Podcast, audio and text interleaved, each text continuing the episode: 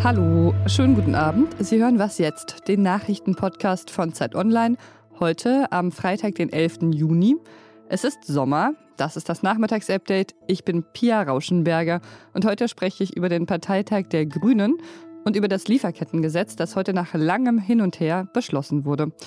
Der Redaktionsschluss für diesen Podcast ist 16 Uhr. Es ist Parteitag bei den Grünen, aber es ist auch weiterhin Corona und daher findet der Parteitag an diesem Wochenende auch digital statt. Was die Sache nicht unbedingt einfacher macht, es stehen nämlich eine ganze Reihe Änderungsanträge für das Wahlprogramm an, das die Grünen am Wochenende verabschieden wollen. 3280 genau genommen. Und da geht es um einen höheren CO2-Preis, um höheren Mindestlohn und das Tempolimit auf deutschen Autobahnen. Ja, nach ihrem Höhenflug gibt es momentan ja eher Dämpfer für die Grünen. Ähm, Annalena Baerbock steht als Kanzlerkandidatin in letzter Zeit immer wieder in der Kritik wegen Nebeneinkünften, die sie nicht gemeldet hatte und einem nicht völlig korrekten Lebenslauf. Ja, ihre Umfragewerte sinken, die Umfragewerte der Grünen sinken auch. Ähm, deshalb äh, spreche ich darüber jetzt mal mit der Grünen-Expertin Katharina Schuler. Hallo Katharina. Hallo. Morgen am Samstag sollen die Delegierten nicht nur Annalena Baerbock und Robert Habeck als Parteivorsitzende bestätigen, sondern auch Baerbock als Kanzlerkandidatin. Aber es gibt ja schon Forderungen, dass Robert Habeck doch noch Kanzlerkandidat werden soll. Wie ist denn da die Stimmung in der Partei? Naja, Forderungen, also ich kenne jetzt nur Äußerungen einer Journalistin, äh, die ja. das bei äh, Spiegel Online äh, geschrieben hat. Ansonsten kenne ich solche Forderungen überhaupt nicht.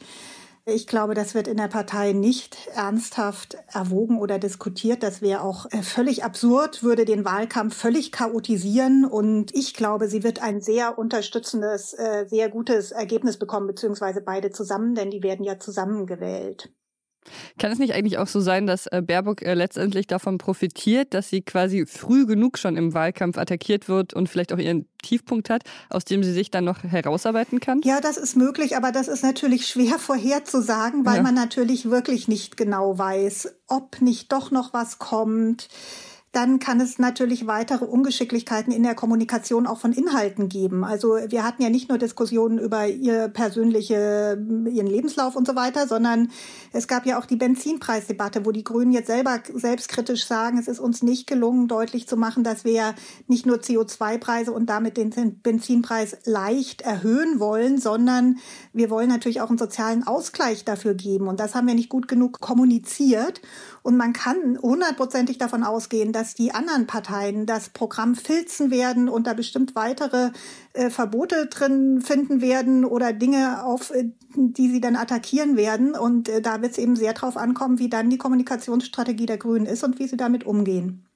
Dann lass uns mal äh, zu den Inhalten kommen. Da gibt es ja eben auch noch Debatten innerhalb der Partei. Ähm, da geht es eben um die konkrete Ausgestaltung des Wahlprogramms. Ich habe ja schon ein paar Punkte genannt. Was sind denn da so die größten äh, Streitfragen? Ja, gleich heute äh, geht es um die Klimapolitik und da gibt es eben mehrere Punkte, die, wenn sie Zustimmung fänden, für die Grünen ein Problem werden könnten. Da gibt es eben Klimaaktivisten, die fordern, den CO2-Preis deutlich stärker zu erhöhen, als das bisher der Bundesvorstand in seinem Vorschlag vorgesehen hat zum Beispiel. Oder sie wollen nicht nur ein Tempolimit von 130, sondern sogar von 100 auf der Straße. Ja, und in den nächsten Tagen äh, wird es dann auch noch Debatten geben über den Mindestlohn. Zum Beispiel soll der auf 13 Euro angehoben werden, statt wie bisher in dem Programm gefordert auf 12. Die grüne Jugend setzt sich für umfangreiche äh, Jobgarantien ein, zum Beispiel für Leute, die eben bisher in den fossilen Industrien gearbeitet haben. Für die soll es sogar eine Statusgarantie geben, also dass sie quasi auf gleichem Niveau weiter beschäftigt werden. Und äh, ich denke, da wird noch eine ganze Menge Streit sein und dann am Sonntag eben die Abstimmung über die Drohnen, also die Frage, sollte Deutschland äh, bewaffnete Drohnen ähm, anschaffen oder nicht. Das ist auch umstritten. Und da geht es natürlich auch um das Selbstverständnis als Friedenspartei. Alles klar, vielen Dank, Katharina. Ja, gern. Also wenn man mich im Jahr 2019 gefragt hätte, was ein Maskenskandal oder eine Maskenaffäre ist, dann hätte ich wahrscheinlich spontan äh, keine gute Antwort gewusst. Da sind wir jetzt also schlauer inzwischen. Denn irgendwie scheinen ja auch die Maskenaffären in Deutschland und die Maskenskandale äh, nicht wirklich ein Ende zu nehmen.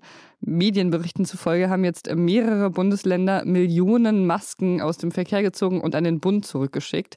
weil das Problem anscheinend war, dass diese Masken die FFP2-Normen nicht erfüllt haben.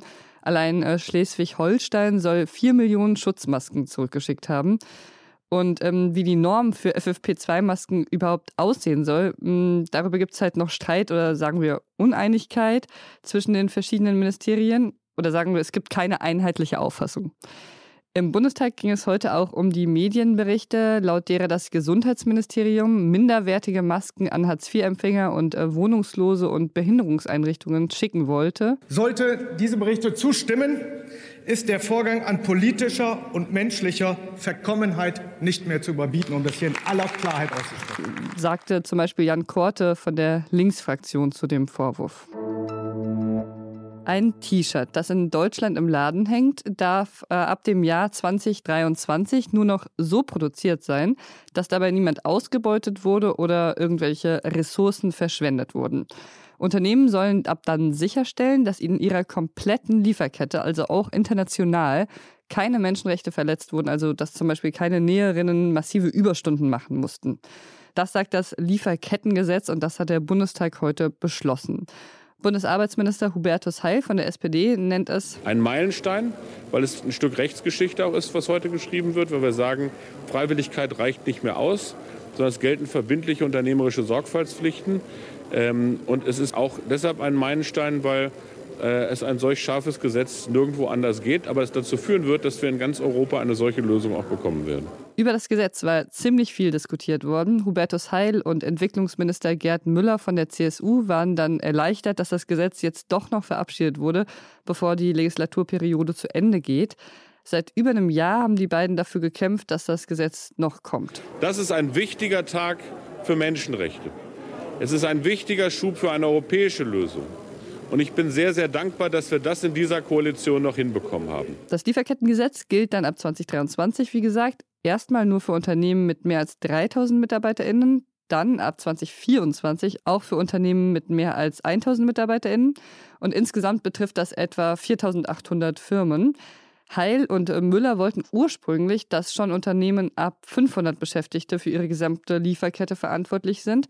Das ist dann letztendlich am Widerstand des Bundeswirtschaftsministers Peter Altmaier von der CDU gescheitert, der sowieso einige Einwände gegen eine ursprüngliche Version des Gesetzes hatte. Ja, falls die Unternehmen sich nicht an die neuen Regeln halten, ähm, drohen ihnen übrigens Bußgelder und auch ein Ausschluss von öffentlichen Ausschreibungen. Aber wie mein Kollege Zacharias Zacharakis hier gestern schon im Podcast erklärt hat, das Lieferkettengesetz nimmt Unternehmen nur dann in die Pflicht, wenn es um die direkten Zulieferer geht. Was noch? Bartgeier sehen zwar nicht unbedingt hübsch aus, sind aber recht beeindruckende Vögel, finde ich. Es sind die größten Greifvögel Mitteleuropas und seit gestern leben wieder zwei von ihnen in den deutschen Alpen und zwar in Freiheit.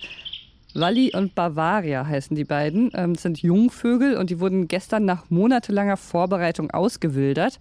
Ja, und vor mehr als 100 Jahren haben zuletzt Bartgeier in freier Wildbahn in Deutschland gelebt.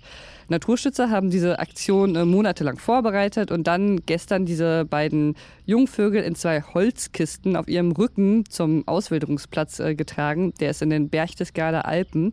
Und da kann man sie jetzt mit einer äh, Webcam beobachten. Ich finde das sehr zu empfehlen. Das ist sehr entspannend. Ja, momentan werden die beiden noch rund um die Uhr gefüttert, aber in ein paar Wochen sollen sie dann selbst fliegen können und sich auch selbst ihr Futter organisieren können. Und apropos Futter, Teil der Vorbereitung dieser Aktion war es übrigens auch, ähm, die Vorurteile gegenüber Geiern aus dem Weg zu räumen, zum Beispiel bei den AnwohnerInnen, ähm, weil die Geier immer noch als äh, Lämmer und Kinderfresser äh, gelten, aber eigentlich ernähren sie sich nur von toten Tieren, also nur von Aas und ähm, nicht von kleinen Kindern. Und das war's für heute mit Was jetzt? Wir hören uns am Montagmorgen wieder. Ich wünsche Ihnen ein schönes Wochenende. Unsere E-Mail-Adresse, die kennen Sie vielleicht schon, wasjetzt.zeit.de, so heißt die. Dahin bitte Lob, Kritik, äh, Vorschläge und äh, interessante Vogelgeschichten. Ich bin Pia Rauschenberger. Machen Sie es gut. Psst. Ich glaube ja, dass es dem Bartgeier ziemlich egal ist, ob er jetzt in den deutschen oder in den Schweizer Alpen lebt. Und in der Schweiz wurden die schon vor 30 Jahren ausgewildert. Aber trotzdem schön, dass er jetzt auch wieder in Deutschland unterwegs ist.